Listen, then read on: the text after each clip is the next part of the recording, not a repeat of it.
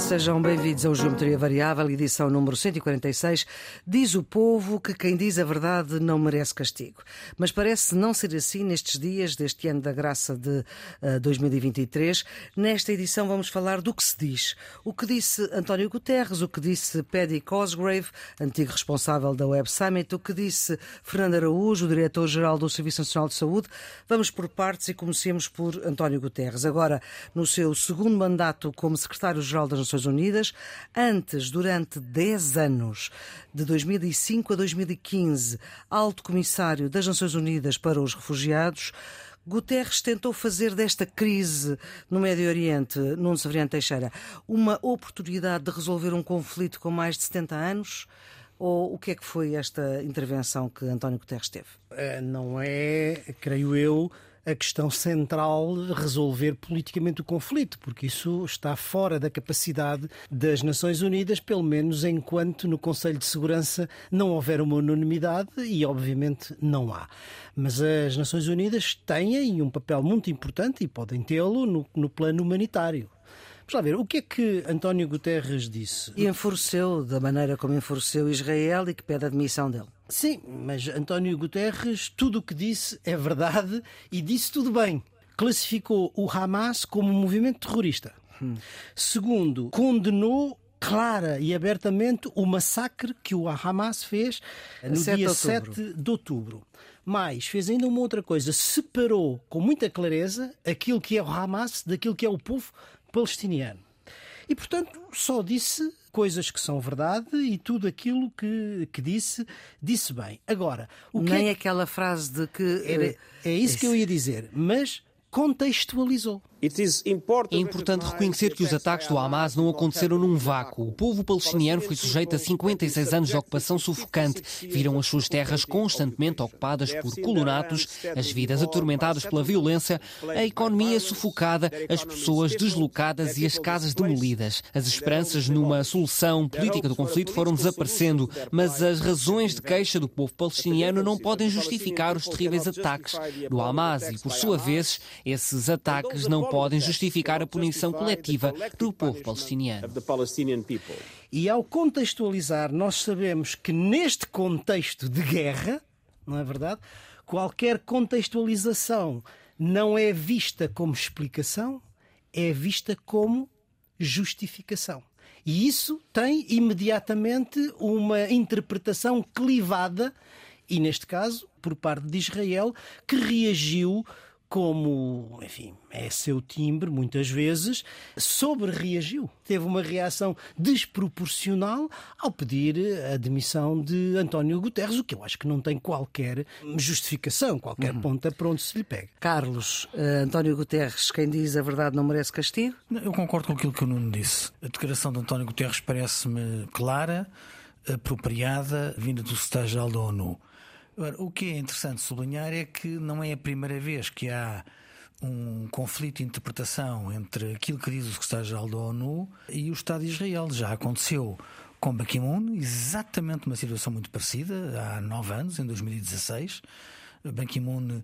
Eh, Também secretário-geral das Nações Unidas. Condenou a violência eh, mas referiu que esta derivava de um sentimento de frustração sentido pelo povo palestiniano. Israel reagiu de forma muito, muito ácida e Ban Ki-moon disse que as lições da história provam que as pessoas resistem sempre às ocupações. E na mesma declaração, Ban Ki-moon dizia que nada é desculpa para o terrorismo, condeno categoricamente. Portanto, havia a condenação do terrorismo, mas havia a interpretação eh, do conflito histórico entre Israel e a Palestina. Se nós formos mais atrás, uma situação muito parecida aconteceu com Boutros Boutros Ghali, aconteceu com Kofi Annan. Eh, Ou seja, portanto, António Guterres não está a ser original na forma como não, está a lidar com esta questão. Nem na substância, nem na forma. Agora, o que eu acho é que a reação israelita, como uh, o não disse, eu acho bem, foi desproporcionada. E importa tentar perceber porquê é que foi desproporcionada. É? E isso é que me preocupa. Porque das duas, uma, ou nós estamos apenas perante uma reação irada, porque a narrativa de António Guterres, quando diz que todos os lados estão obrigados a seguir o direito humanitário, portanto, que ninguém pode verter sangue inocente. não corresponde à narrativa de que há uh, uns bons e uns maus. É? Aqui uhum. estão-se todos a matar uns aos outros. É? Mas pode ser mais complicado do que isto. Pode Israel estar a antecipar um cenário de violações do direito internacional e querer neutralizar o secretário-geral da ONU, desvalorizar a sua função uh, e ignorar a comunidade internacional. Repare, não é só na crítica feroz às declarações do secretário-geral e pedindo a sua demissão, é recusando vistos a altos funcionários da ONU para entrar em território uhum. israelita, o que vai diminuir a capacidade de manobra e também a capacidade uh, de fiscalização das Nações Unidas sobre aquilo que se passa no, no, território. Portanto, pode haver aqui, não, não sei, o futuro dirá, os próximos dias dirão, a antecipação uh, de um cenário que é preocupante, que é a ideia de que um Estado pode eh, fazer o que quiser, independentemente da comunidade internacional e independentemente de todos os outros. A atitude e, e o discurso de, de, António Guterres não é, não é inédito. Outros casos anteriores, com outros secretários-gerais, também já se passou, mas também é preciso chamar a atenção que já no mandato de António Guterres como secretário-geral aconteceu alguma coisa muito parecida quando das suas palavras relativamente à guerra da Ucrânia, que foi, digamos, violentamente atacado também mal interpretado na minha maneira de ver e atacado pela própria Rússia. Portanto, Quando disse não o Sr. Putin tira as suas armas, tira as suas armas, armas e as suas tropas. Exatamente. Portanto, isto quer, isto quer dizer o quê? Quer dizer que o secretário-geral das Nações Unidas não está nem de um lado nem do outro. O secretário-geral das Nações Unidas está do lado do direito internacional e a defender o direito internacional humanitário neste caso, que muitas vezes não convém ou a um ou a outro lado dos conflitos, ou, dois. ou às ou vezes dois. aos dois, dos conflitos quando eles estão a ocorrer. E eu acho que é isso que está, é isso que está a acontecer. E, e agora as consequências disto. Nas Nações Unidas já percebemos que não se consegue fazer passar nenhuma das resoluções, venham dos Estados Unidos, venham da Rússia, nada passa. Na União Europeia, Carlos, eh, como é que isto é recebido? Portugal, claro, o governo de Portugal pôs-se ao lado e reforçou a ideia que uh, António Guterres tinha deixado uh, nas suas declarações, nas suas duas declarações, porque ele vem dizer depois que ficou chocado com a forma como foi interpretado uh, por Israel. Estou chocado com a deturpação por alguns das minhas palavras no Conselho de Segurança, como se estivesse a justificar os atos terroristas do Hamas. É falso, fiz o contrário. Mas por cá também internamente nem todos fazem a mesma leitura. Aliás, Montenegro ainda não disse nada. Não, vamos que para a maior parte dos portugueses esta não é uma questão de primeiro plano. É? Nós já daqui a pouco vamos não, discutir a saúde. Eu não tenho dúvidas que a grande maioria dos portugueses perguntar o que é que é mais preocupante é os, os hospitais que não funcionam ou os israelitas e os, e os palestinianos que andam à bolha uns com os outros. Toda a gente vai dizer que os hospitais não funcionam é muito mais importante. Está bem, Portanto, Carlos, mas agora estamos em Israel e no Médio Oriente. Lá iremos à saúde. Ok, já lá vamos. É só para sublinhar isto, a percepção dos problemas para, para os portugueses portugueses não é a mesma. Eu certo, mas é estranho que, uma, que, o líder do partido, do maior partido da oposição, não diga você nada. Você perguntou-me o que é que vai acontecer na União Europeia. Eu acho que não vai acontecer nada, nada, porque a União Europeia não vai entrar na bravata de dizer se um Estado da ONU tem ou não razão em impedir a admissão do secretário-geral das Nações Unidas. Não faz sentido. Quer dizer, a probabilidade desta reação irada de Israel Sim, porque ter só o Chega que também pede. É, é, nula. Quer dizer, não, não funciona. Portanto, eu, eu não creio que isso vá ter qualquer consequência. Agora, o que é que é relevante? Para mim, o que é relevante é que a União Europeia seja coerente com as posições que, de uma forma geral, tem tomado até agora. Ou seja, a condenação da violência, condenar o derramamento de sangue, condenar a brutalidade, condenar a utilização de uh, civis inocentes, exigir e reclamar a libertação dos reféns, fazer tudo o que tiver ao seu alcance para evitar o alargamento do conflito. E, como o Parlamento Europeu deliberou, pedir uma pausa humanitária. Estou à espera que o Conselho siga também este exemplo e que peça uma pausa humanitária que manifestamente é necessário. A ajuda humanitária que está a chegar à faixa de Gaza é manifestamente insuficiente e traduz uma penalização coletiva eh, de civis inocentes. Eu acho que isso é o que a União Europeia deve continuar e deve fazer. Para lá disso, Há algumas diferenças de tom, por exemplo, entre a Presidente Ursula von der Leyen e o alto representante Borrell, que não ajuda à ideia de uma posição clara e inequívoca da União Europeia relativamente ao conflito, mas nas questões essenciais a União Europeia está unida e está alinhada nas linhas que referi há pouco. O Nuno também está aí a franzir, porque, claro, o Carlos está, está fora, está em Bruxelas. Concordo que não haverá consequências uh, drásticas Disto. deste pedido de demissão. Vamos lá ver, se nós olharmos um pouco para a história das Nações Unidas, há um caso de um secretário-geral que acaba por se demitir uh, sob a pressão de um grande membro dos, do Conselho de Segurança, dos membros permanentes, que foi, foi a Rússia na altura, se não me engano, até o primeiro. Uhum. E houve um outro segundo caso de um secretário-geral que não é reeleito para o segundo mandato por pressão americana, nesse caso. Ora bem, António Guterres já está no seu segundo mandato, Sim. portanto, esse, esse, segundo cenário não, não acontecerá. Já e não é, irá terceiro, porque e, não é possível. Exatamente. E é preciso notar que, apesar do pedido de demissão de Israel, nenhum membro permanente do Conselho de Segurança, nem mesmo a Rússia, nem os Estados Unidos, o pediram, nem creio que o vão pedir, e, portanto, não terá, desse ponto de vista, nenhuma consequência. Agora, a consequência que pode ter, o Carlos já a frisou, e tem a ver justamente com a capacidade ou com a liberdade de ação do... de Israel no trabalho humanitário no terreno. Esperemos que Israel tenha o bom senso de não violar esse princípio que é fundamental para as questões humanitárias no, no, terreno. Portanto, esta declaração que agradou a boa parte da comunidade internacional pode fazer com que Israel fique de mãos mais livres para exercer a força no terreno.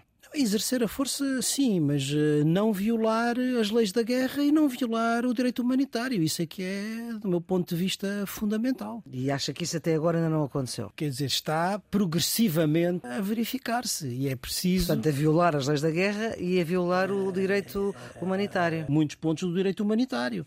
E, portanto, isso é que é, esse apelo é que é preciso fazer para que essa situação não se agrave. Porque, aliás, devo dizer que uma das consequências que também pode acontecer é, mesmo na opinião pública ocidental que tem vindo a apoiar Israel, esse apoio se diminuir pela desproporção da resposta e pela uhum. violação do direito humanitário. O próprio Netanyahu, o primeiro-ministro israelita, declarou esta semana que todos vão ser responsabilizados por aquilo que fizerem.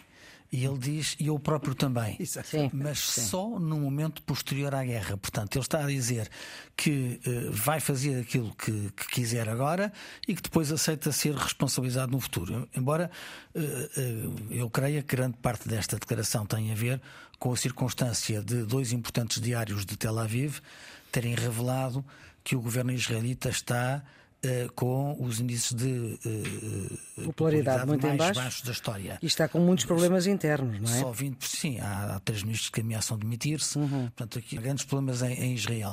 E ele está a tentar segurar as Já havia para... e agora? Eu creio que ele endureceu um bocadinho o discurso também para consolidar a sua posição. Ele estava perseguido por problemas de natureza judicial, por razões de instabilidade interna, aquela reforma da justiça que ele quis eh, fazer e que na prática se tratava da manipulação dos juízes e, portanto, da subordinação do poder judicial ao poder político foi muito mal vista na sociedade israelita. Harari escreveu, aliás, um artigo notável sobre a matéria. Ele quis segurar o discurso da guerra para eh, cimentar a sua posição na, na liderança de, do governo de Israel mas isso não parece eh, traduzir-se em apoios populares ao seu governo. Eh, eu acho que há um apoio maioritário na sociedade israelita na reação ao Hamas, eh, mas não há uma transferência desse sentimento para o apoio a Netanyahu e ele é capaz de estar um bocadinho preocupado com isso. Eu acho que a questão da responsabilização política é uma questão fundamental, não para agora, mas para o depois da guerra. Hum. Ou seja, como diz o ditado popular, em tempo de guerra não se limpam armas, portanto, neste momento é o tempo da unidade e da ação, não só do governo, mas há um grande apoio, uma, uma comoção na opinião pública israelita que faz com que essas questões estejam suspensas, mas o que vier a seguir à guerra, a responsabilização é absolutamente fundamental, a começar pela responsabilização do próprio Netanyahu na falha de segurança que levou à possibilidade do ataque de uh, Hamas. Isso é fundamental para o que possa vir a seguir no pós-guerra. No pós tanto do ponto de vista interno como do ponto de vista da relação entre Israel e os palestinianos. Nesta geometria variável, nós estamos a analisar aquilo que é dito. Guterres não pediu desculpa, pediu contexto para as suas palavras, ao contrário de Paddy Cosgrave, o organizador da Web Summit, que pediu desculpa por um tweet.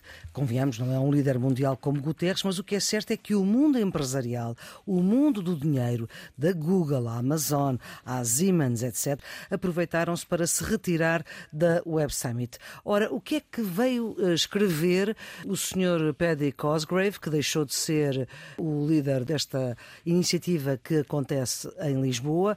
Escreveu ele: Estou impressionado com a retórica e as ações de tantos líderes e governos ocidentais com particular exceção para o governo irlandês, e ele é irlandês, que, pela primeira vez, estes governos ocidentais estão a fazer a coisa certa.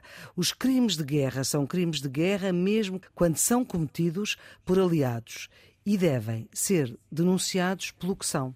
Ora, foi isto que escreveu Paddy Cosgrave, que não tem problema nenhum, pede desculpa e a Web Summit perde uma série de grandes empresas de tecnologia eh, e, portanto, esta edição da Web Summit poderá estar eh, votada ao fracasso. mas aqui a questão, uh, Carlos, a dificuldade de se poder dizer aquilo que se pensa. Estamos Não, com certo, menos mas, espaço. Sim, com, com certeza. Podemos ver isto sob o ponto de vista da, da, da liberdade de opinião. Mas também podemos ver isto sob o ponto de vista da submissão às, às lógicas das ondas das redes sociais. É? Houve um, um, alarido nas redes sociais a seguir a este post. O post é, é uma atitude lá paliciana, Sim, ele mas... diz o óbvio, não é?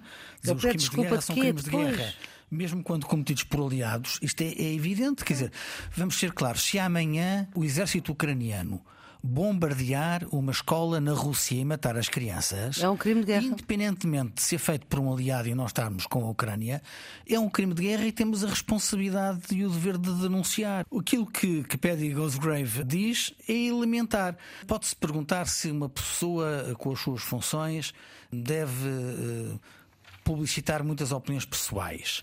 Eu não vejo problemas sobre isso. Também não vejo que haja aqui uma obrigação de contenção por razões de natureza política, porque na última Web Summit houve um conjunto de iniciativas sobre a Ucrânia e, portanto, hum. não há a suposição de que a Web Summit eh, tem de estar aliado de tudo o que é o fenómeno internacional. Um, e, portanto, eu tenho alguma dificuldade em perceber a comoção à volta das palavras dele. Agora, aquilo que me interessa com português é eh, a atribulação que isto vai eh, criar na Web Summit. Portanto, saber eh, se isto vai ou não comprometer o sucesso da iniciativa. Mas como é que as empresas, a Amazon, a Meta, a Facebook, a Google, a Intel, a Siemens, como é que as empresas, de repente, vamos embora? Bem, além de investidores israelitas. Eu acho que quando houve um conjunto de investidores israelitas e o, e o próprio governo de Israel que disseram que não que se iam pôr fora da Web Summit e um alarido nas redes sociais a denunciar as palavras de Paddy Cosgrave, sugerindo que ele estava a ter uma atitude simpática para o Hamas, o que é uhum. é rigorosamente mentira, criou uma comoção tal que levou muitas empresas a dizerem eu não me quero meter nisto. Mas não há um minha... movimento agora de boicote a estas empresas. De ver a, minha, a minha preocupação com o português é que a Web Summit seja bom é um ativo importante hum. da nossa capital, é importante para o país na promoção externa de Portugal, na captação de investimento na área da tecnologia. Eh, e isso é o mais importante. Eu acho que temos que dar os eh, temos que felicitar Carlos Moedas, como Presidente da Câmara eh, de, que até vai reforçar o orçamento. Há uma cláusula que sim, que vai reforçar o orçamento. Vai, a Câmara vai investir 7 milhões de euros, quase mais um milhão do que, do que fez o ano passado, 700 mil euros mais do que o ano passado. Mas no contrato, Carlos Moedas teve a inteligência de incluir uma cláusula que prevê que se houver menos gente e menos empresas, a Câmara não vai pagar os 7 milhões, pagará apenas parte, ou seja, paga apenas os serviços efetivamente prestados. Eu acho que isso é inteligente, mas, mas vamos ser claros, para mim, mais importante do que saber se vamos ou não recuperar dinheiro do investimento feito na, na Web Summit é, é que ela seja bem sucedida. Acho que claro. é internacional que ela seja bem sucedida e é isto que eu desejo. Não Nuno. Este é um caso típico de relação entre a opinião pessoal e a responsabilidade institucional de uma pessoa. Porque, no fundo, quer dizer, o cidadão Patrick Cosgrave tem o direito de ter as opiniões que quiser, de fazer as declarações que quiser, enquanto cidadão. E, portanto, isso eh, está, está perfeitamente no seu, no, seu, no seu direito.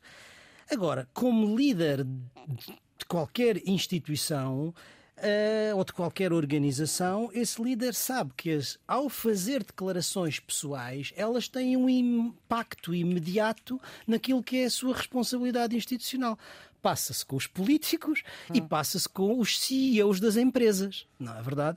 Enquanto CEO da empresa, ao fazer esta expressão desta opinião pessoal, que eu aliás sublinho e subscrevo, ao fazer isso, ele sabia, ou pelo menos deveria saber, que isso teria um impacto digamos, empresarial na organização que ele liderava. Certamente nunca pensou que tivesse este impacto. Eventualmente, agora, a, a verdade Eu é acho que. ninguém pensava. Provavelmente não pensava, mas quer dizer, mas tinha que ter antecipado que a possibilidade existia, não é? Pois por isso é que eu digo que Agora- o, espaço mediático também está ele próprio sufocando. Agora, eu não conheço o meio. Conheço, mas- Empresarial, mas, posso tecnológico. Imaginar, mas posso imaginar que haja interesses económicos muito poderosos, digamos, destas empresas tecnológicas. Ah, é que Israel é, é um dos. E e e que Israel é uma potência tecnológica. Lógica, claro. não é? E, portanto, tem influência aí. Para além de uma outra coisa que não sei se é muito ponderada, que é estas tecnológicas vivem muito da opinião pública norte-americana, digamos, do mainstream norte-americano. E o mainstream norte-americano não é favorável ao Hamas ou Sim, a... eu, eu acho, que- eu acho que isto que o Nuno está a dizer é, é rigorosamente verdade. Eu acho que é, é o receio do, do chamado backlash. Exatamente. A ideia de que os consumidores se podem voltar contra empresas que possam aparecer eh, no terreno público como tendo alguma associação a um discurso que não é partilhado pela maioria da opinião pública Americana. americana.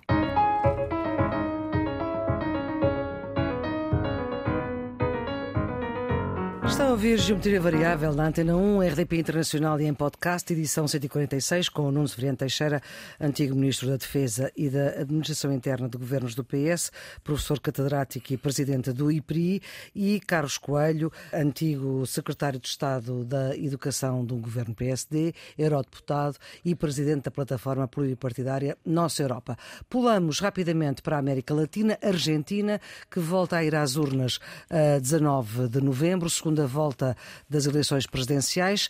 Perdeu à primeira volta Javier Milei, que diz à imprensa que ainda é mais radical que Trump e Bolsonaro. Bolsonaro que, entretanto, foi acusado de golpe de Estado no Brasil, quando foi a invasão ah, no princípio deste ano do Congresso Brasileiro em, em Brasília. Bolsonaro que já disse que queria estar na posse de Milei. A primeira volta foi uma decepção.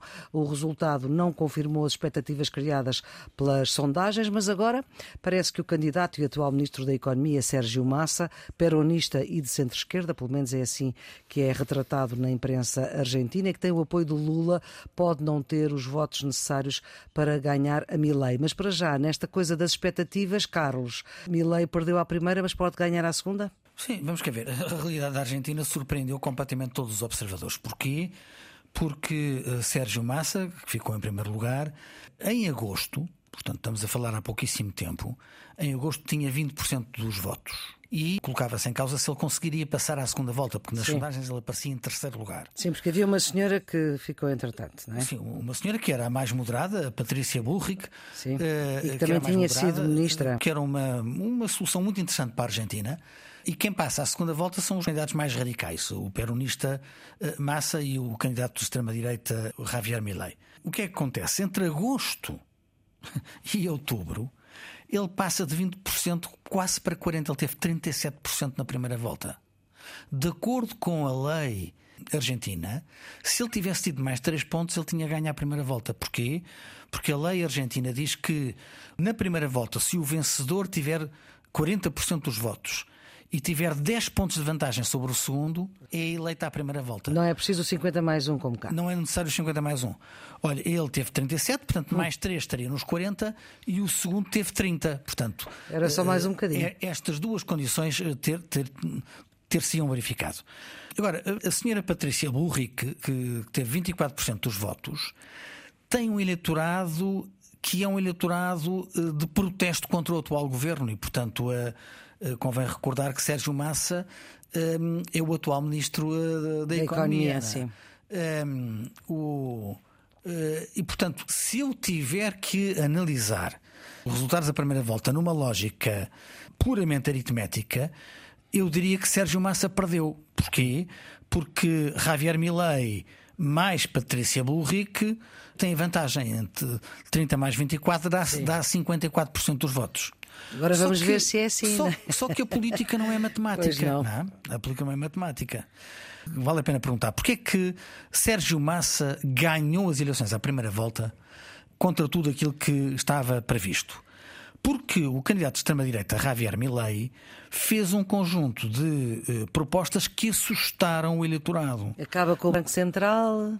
Acaba com o Banco Central, que era a dolarização da economia, a redução da despesa pública para 15% do PIB, dando cabo do Serviço Nacional de, de Saúde, da, da Segurança Social. Da Segurança Social e da Educação, quer eliminar os subsídios ao gás e à eletricidade. Tudo isto, ah, para lá de declarações mais, mais radicais. É contra o aborto, etc., que foi uma lei que mudou agora há pouco tempo sim, na Argentina. Ele, ele, o, na Argentina, o Papa Francisco é das pessoas mais, mais queridas, uhum. por razões evidentes, não é? Claro. E este candidato, Javier Milei, referiu-se ao Papa Francisco como o imbecil filho da mãe de esquerda. E não foi exatamente mãe que ele disse. Uh, Pronto, os ouvintes uh, já perceberam, Carlos.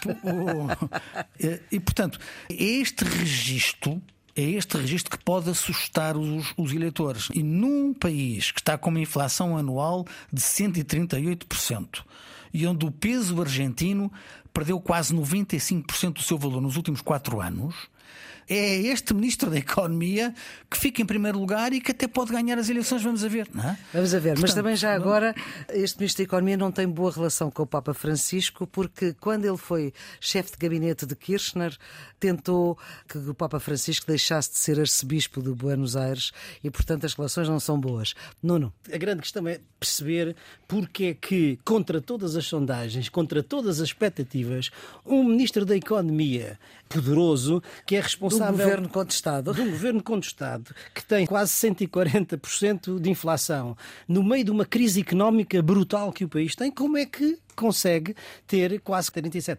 Por duas ou três razões. Vamos lá ver. Primeiro, porque fez uma campanha muito forte politicamente muito forte, explorando justamente as debilidades do candidato Milley e, em particular, o receio e o medo que as pessoas tinham de uma ruptura violenta de extrema-direita tanto na economia como na política. Na economia, porque ele ameaçava no seu programa desmantelar completamente o Estado, não é só o Banco Central, é todo o resquício do Estado, e em particular numa sociedade onde há uma classe média em perda e grandes massas da população mais pobres, desmantelar o que resta do Estado Social.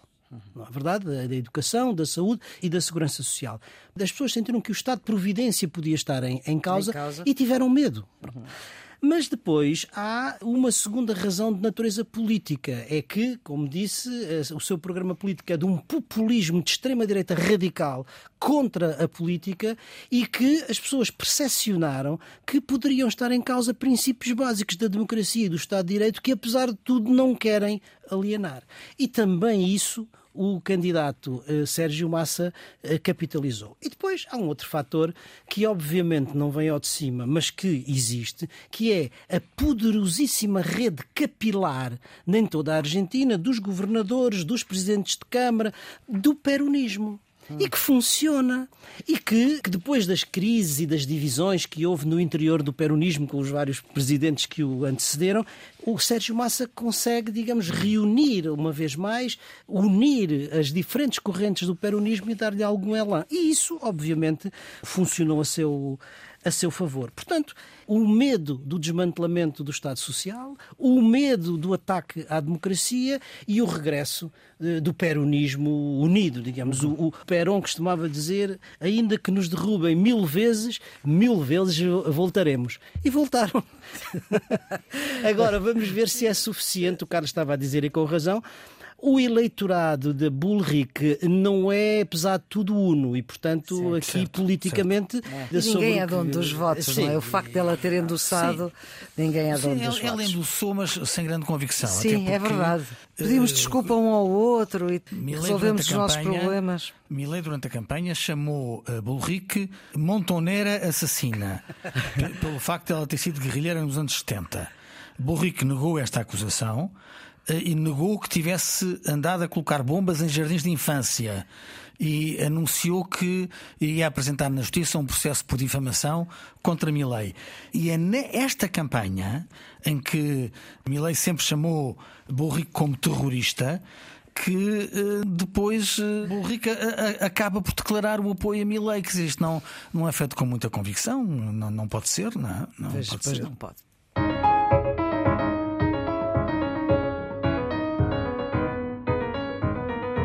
Ora bem, estamos no Geometria Variável a falar do, daquilo que é dito. A saúde já levou o líder do maior partido da oposição a pedir um pacto de regime, depois de uma reunião de urgência a seu pedido com o Presidente da República.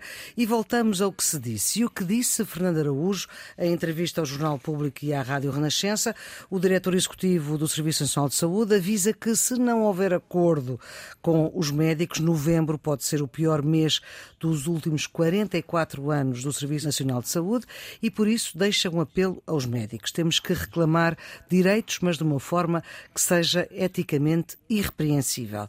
É importante melhorar as condições salariais e de trabalho, portanto, eu não tenho nenhuma dúvida nisso, e portanto isso faz todo sentido, mas há, há limites do ponto de vista quando isso impacta na vida das pessoas. Estamos a lidar, volto a dizer, com Covid e morte, estamos a lidar com, com comunização de cuidados, nós não podemos ter o mesmo tipo de atuação que têm desculpas profissionais de ansiedade. Também Aqui pergunto, Nuno, nesta lógica de que ou se resolve agora o Serviço Nacional de Saúde com a maioria absoluta do PS ou não se vai conseguir, ou ele não vai conseguir, Fernando Araújo. Portanto, isto é uma declaração caiu como uma bomba eh, nesta semana, mas que também, lá está, eh, tem razão, mas. Não, uma vez mais, tal como a gente disse nos casos anteriores, é o peso da palavra de quem tem responsabilidade. E Marcelo Rebelo de Souza, sem dizer, falou cuidado com as declarações que fazem alarme social. Também uma alerta para si próprio. Para si próprio. Certo. Às vezes, uma pequena decisão, uma pequena preocupação, uma pequena intervenção bem intencionada mina a confiança. Não é possível que isso aconteça com responsáveis públicos que, cientes de certa situação que é urgente e é preciso resolver, aceitem pagar o preço de criar alarme social a curto prazo como via de resolver um determinado estrangulamento que consideram que tem que ser resolvido. Agora, eu devo dizer que não tenho muitos estudos sobre questões de saúde, certo. mas li a entrevista como cidadão, li aliás duas vezes. Achei a entrevista interessante no que diz respeito à, à explicação sobre aquilo que é inovador no sistema que quer de articulação entre os hospitais e as unidades de saúde e como é que isso pode funcionar no futuro, que, que anuncia, mas hum. obviamente de tudo aquilo. E anuncia aquela coisa que só se pode ir às urgências. Só se pode ir às urgências. Ou ser fichado por um médico ou através do Saúde 24. Do Saúde 24. Portanto, isso é uma outra, um outro funcionamento que, eventualmente, de acordo com o CEO da saúde, irá melhorar, digamos, o funcionamento das coisas. Mas o que fica da sua entrevista é o que a Maria Flor sublinhou do o mês de novembro pode ser o pior mês de novembro. E novembro é amanhã mesmo, novembro, porque é mesmo para é a amanhã, semana. Mas é para, é para a semana. Isso significa, do meu ponto de vista, o quê? Que Fernando Araújo, sendo médico, percebe a condição dos médicos e as suas dificuldades e, em certo sentido, do ponto de vista empático, está com, com isso, mas também percebe, enquanto responsável, que é preciso ter alguma razoabilidade, ele disse ética, não é verdade? Da Ética parte irrepreensível. irrepreensível. Que seja eticamente irrepreensível. Da parte dos médicos, o que é que isso quer dizer? Nós não podemos ter o mesmo tipo de atuação que têm desculpas profissionais de ansiedade. Quer dizer que essa luta dos médicos não vá para além do ponto em que começa a prejudicar os próprios doentes. Aliás, o médico mais antigo do sindicato, já aposentado, se saiu do sindicato, saiu do sindicato como uma forma de protesto porque acha que justamente se está a entrar no tal ponto uhum. em que se vai começar a prejudicar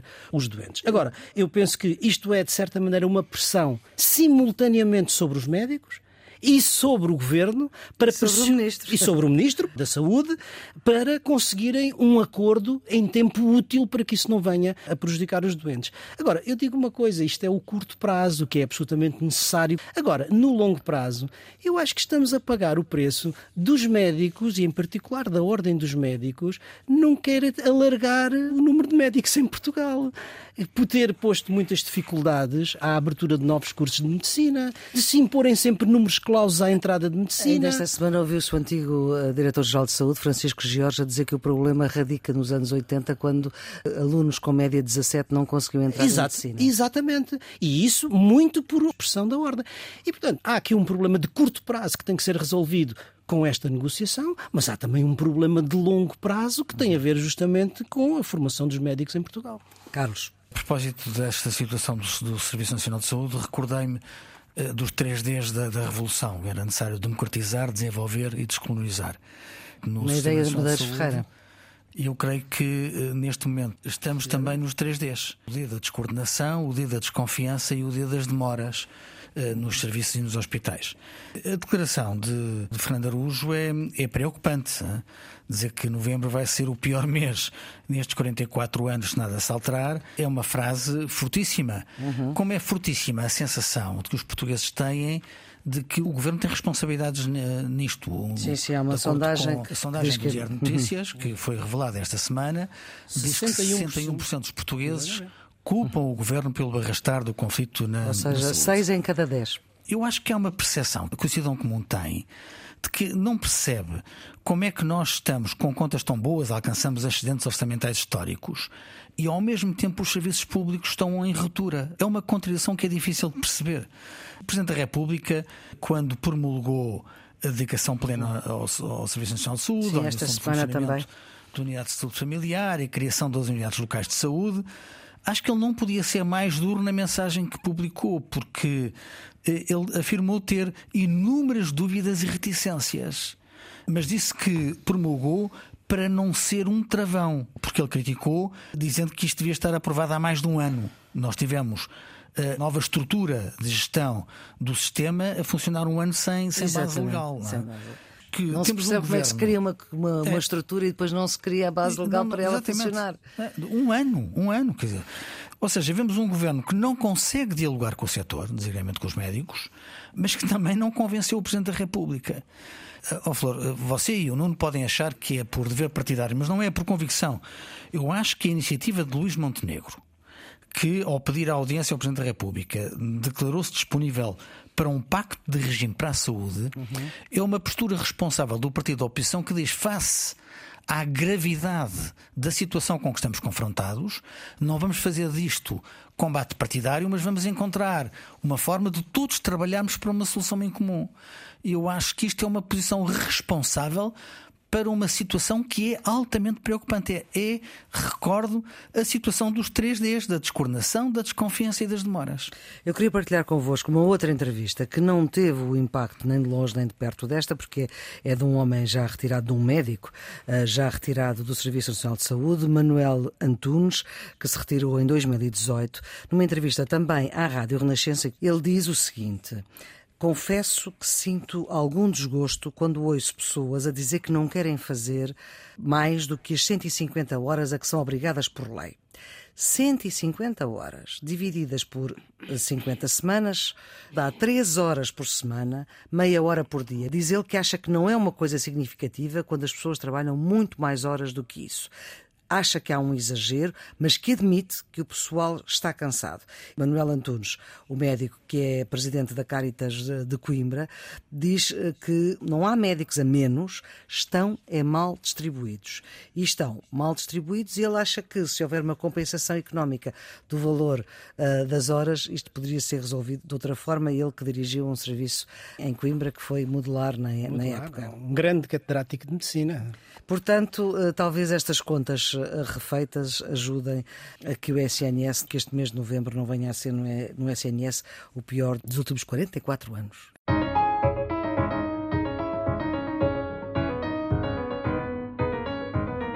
E vamos para os redondos, bicudos e quadrados. Carlos, o seu bicudo? Para o aumento do alcoolismo em Portugal.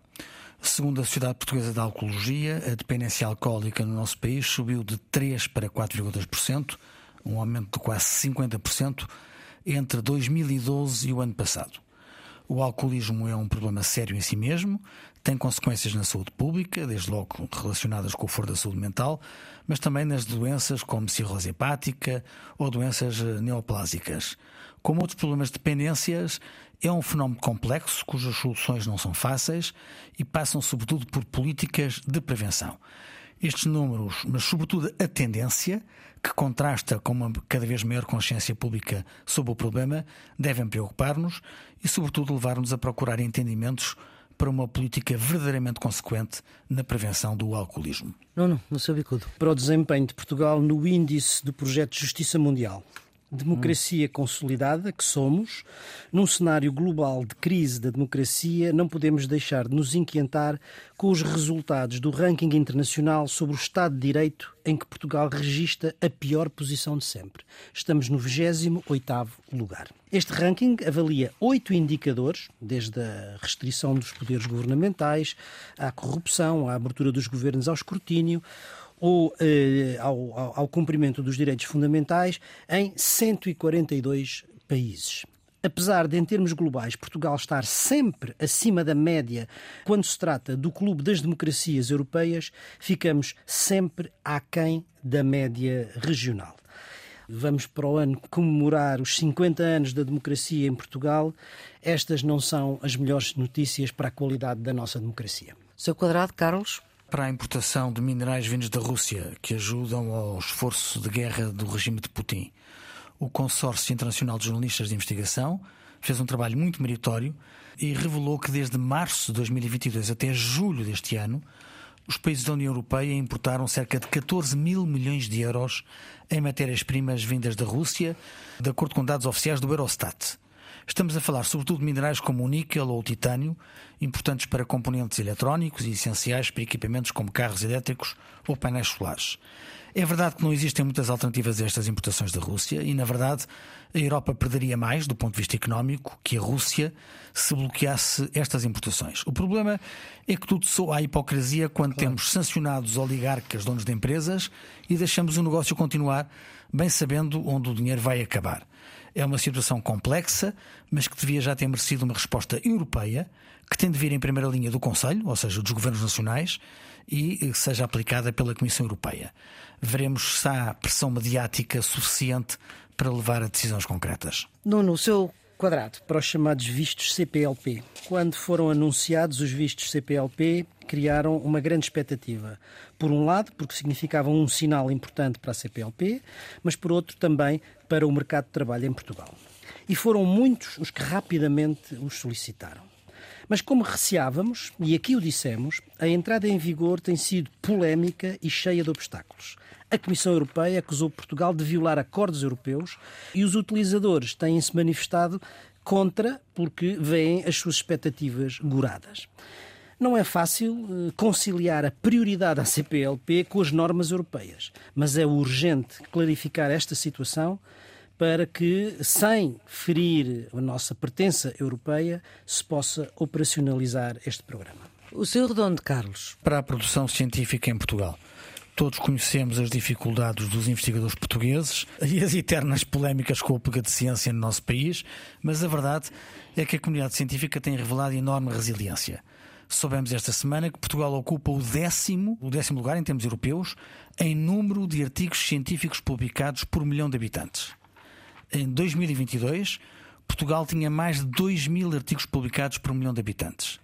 Apenas no ano passado foram cerca de 30 mil publicações, num aumento de cerca de 10 mil eh, na última década. Estes números colocam-nos à frente de países como a Alemanha, a França, a Itália ou a Espanha. Importante é também notar que destes 30 mil artigos, mais de 60% estão publicados em fonte aberta. É uma cifra simbólica, mas que nos deve orgulhar e motiva uma palavra de reconhecimento à comunidade científica portuguesa. Alguns destes artigos são seus.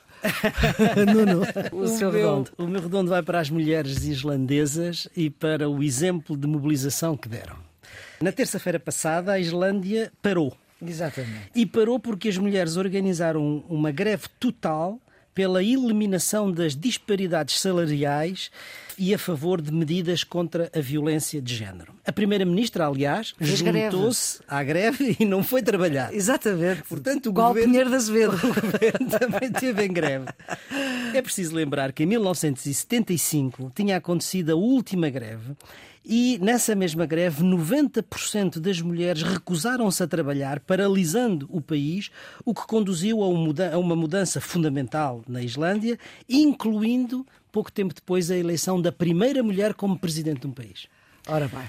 48 anos depois. Isto na Islândia, estamos, estes números são parecidos com Portugal, 75, 48. Exatamente. 48 anos depois, no país que é considerado internacionalmente um exemplo da igualdade de género, apesar de tudo, as mulheres ainda não estão satisfeitas e continuam, e continuam a sua luta.